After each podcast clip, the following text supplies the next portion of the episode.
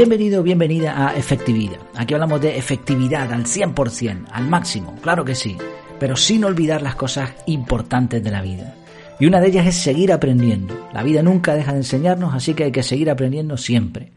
Si no lo has hecho ya, te recomiendo que lo hagas mediante el curso de productividad personal CAR. Perdona que insista, pero es que esta semana estamos de Black Friday.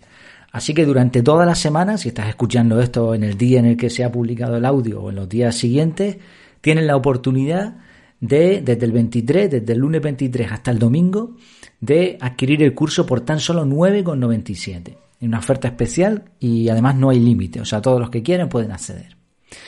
Bueno, pues te pongo de todas formas todo en las notas del programa. Dicho esto, el título de este episodio es El poder de la hora, de Eckhart Tolle. Este es un libro famosísimo y que es un libro que se propuso cuando, cuando teníamos un grupo en Telegram, ahora mismo el grupo no existe por el momento, está el canal de Telegram, al que te recomiendo suscribirte porque ahí vas a tener todo lo de eh, lo que vamos publicando, frases, fotografías. Mm, yo creo que, vamos, incluso hago mis, resúmenes de artículos que leo, sobre todo blogs americanos. Yo creo que es bastante útil, así que échale un vistazo. Y bueno, ya digo, antes teníamos el canal y el grupo y en el grupo teníamos un club de lectura. Entonces este fue uno de los libros que se, se propuso.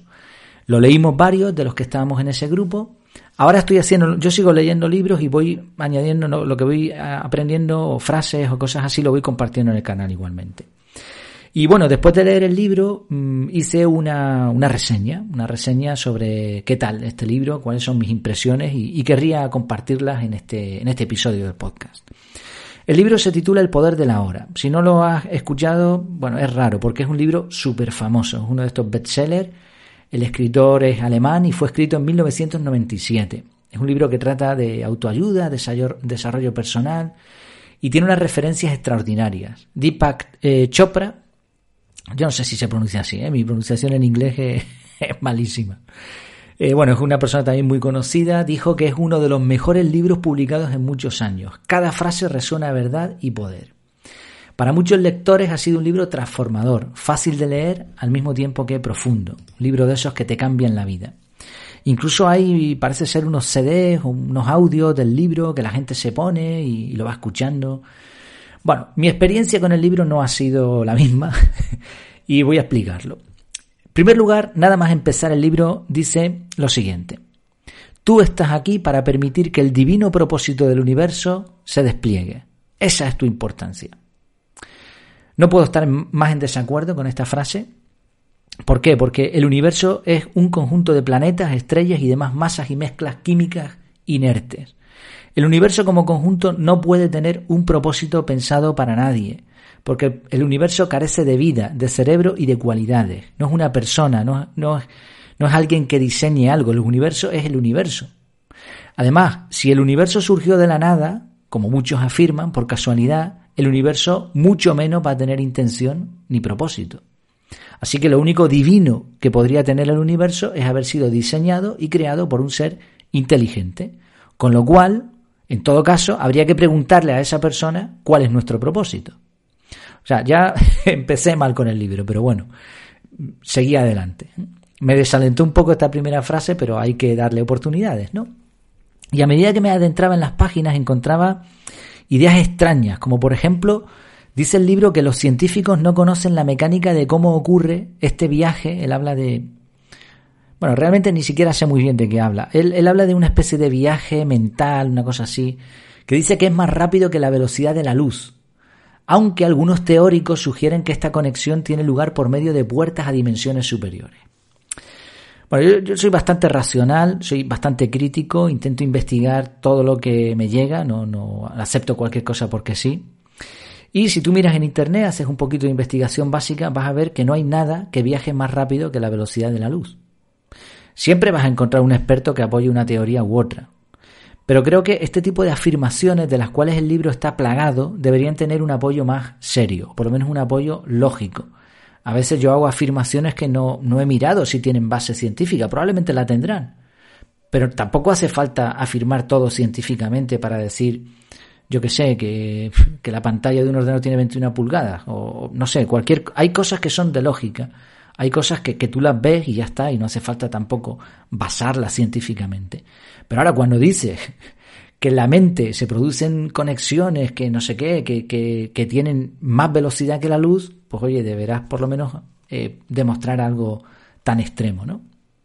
Otra de las costumbres del autor, que tampoco me gustó, es que hace referencia a grandes personajes de la historia, como Jesucristo, al cual cita en, numerosas ocasiones.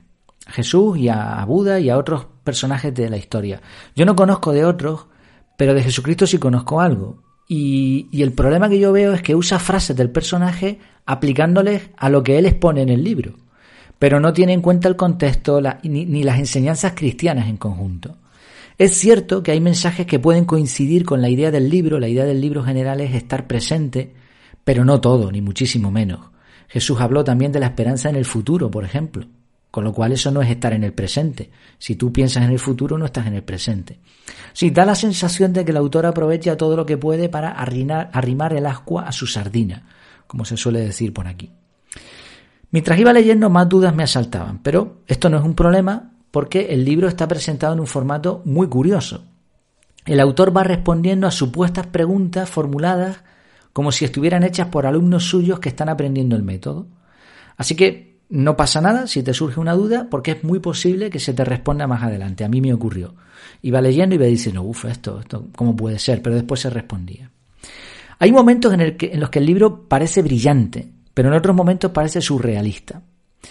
El autor evita decirlo directamente pero da a entender que el dolor físico, la enfermedad, el envejecimiento e incluso la muerte serían evitables si simplemente nos centráramos, si simplemente, si nos centráramos en el ahora, lo cual no es tan simple. Estoy totalmente de acuerdo en que debemos parar y controlar nuestra mente. Y al decir eso, yo creo que expongo en parte lo mismo que el libro. Somos más que nuestra mente y nuestro cuerpo. Pero también pienso que esto es una cosa distinta a la iluminación de la que habla el autor. Tiene algunas frases que me encantaron, por ejemplo, y que tomadas con equilibrio enseñan conceptos muy interesantes. Por ejemplo, esta. Una vez que usted ha dejado de identificarse con su mente, que tenga o no tenga razón, no influye en su sentido de usted mismo para nada. Así que la necesidad forzosamente compulsiva y profundamente inconsciente de tener la razón, que es una forma de violencia, no aparecerá. Usted puede establecer clara y firmemente cómo se siente o qué piensa, pero no habrá agresividad o actitud defensiva en ello. Su sentido de sí mismo se derivará entonces de un lugar más auténtico y profundo dentro de usted mismo, no de la mente. Bien sentido lo que dice, es una idea a tener en cuenta al intentar cambiar lo que otros piensan o al evitar discusiones. Luego hay otras frases que son tremendamente profundas y que expresan la dualidad de las cosas. Por ejemplo, otra frase que me encantó. Todo sonido nace del silencio, muere en el silencio y durante su tiempo de vida está rodeado de silencio. El silencio permite al sonido ser. Pues muy bien, ¿no? Digna de mención también esta frase. Otra sobre el estrés. El estrés es causado por estar aquí, pero querer estar allá. Sí, bueno, digo esta frase porque el libro tiene también sus cosas buenas, ¿no? Si hay una contradicción evidente. Eh, creo que el autor se contradice a sí mismo en algunos momentos. Por ejemplo, él dice, la palabra miel no es miel. Usted puede estudiar y hablar de la miel todo el tiempo que quiera, pero no la conocerá realmente hasta que la pruebe. Esta frase también me gustó mucho y es verdad, las cosas, tú puedes hablar lo que quieras, pero lo suyo es que lo pruebes. Y es una forma además muy poética, ¿no? La palabra miel, la verdad que está muy bien. Pero me llamó mucho la atención algo que ocurre como la mitad del libro. El autor hace una de estas afirmaciones sorprendentes que mencionaba antes. Dice, la acumulación de tiempo como el peso psicológico del pasado y el futuro inhabilita mucho la capacidad de las células para autorregenerarse.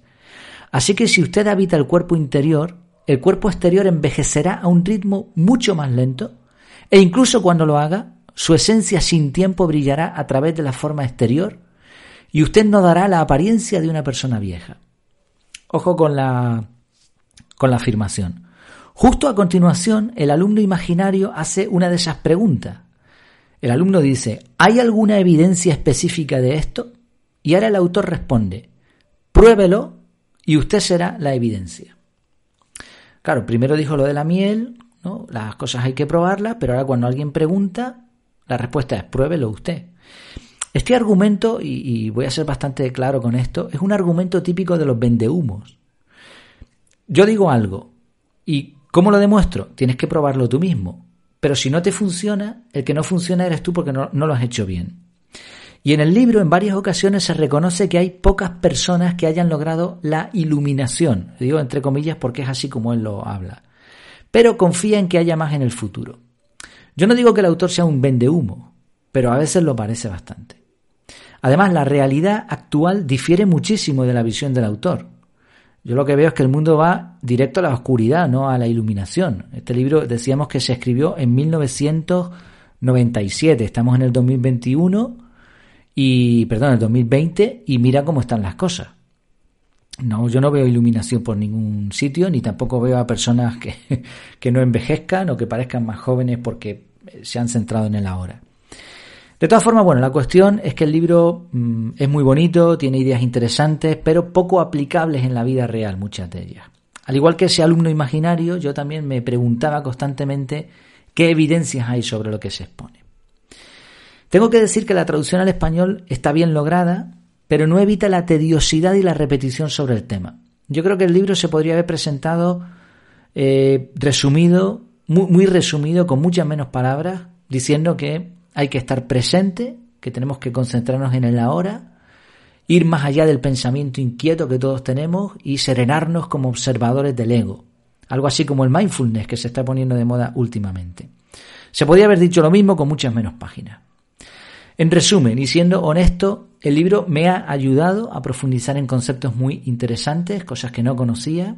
Hay ilustraciones como la del mendigo sentado en una caja que son súper potentes. El libro también te ayuda a conocerte mejor, a estar presente en lo que haces, cuidar el silencio, ir más allá que la simple existencia. Hay una reflexión con la que me quedo del libro. Dice, la verdadera inteligencia actúa silenciosamente es en la quietud donde encontramos la creatividad y la solución a los problemas. Finalmente, si me permites un consejo, si vas a leer el libro, El poder de la hora es un libro para leer con calma, con una mente abierta, pero al mismo tiempo con una visión crítica. Esta es mi opinión del libro, después de haberlo leído y tomado notas, investigado algunas de las cosas que dice. ¿Qué te parece a ti? ¿Cuál es tu opinión? Pues mira, lo puedes compartir en el artículo en el que se publicó esta reseña y hay algunas opiniones ahí. Eh, te animo a entrar en efectividad.es y echarle un vistazo a este artículo en el que se ha basado el audio. Y por supuesto ahí vas a encontrar un montón de cosas más sobre productividad, desarrollo personal y todas estas cositas técnicas que nos ayudan a mejorar la vida. Pues espero que te haya resultado útil esta reseña, en este caso un episodio distinto, una reseña de un libro, habrá más en el futuro. Y mientras nos vemos de nuevo, que lo pases muy bien.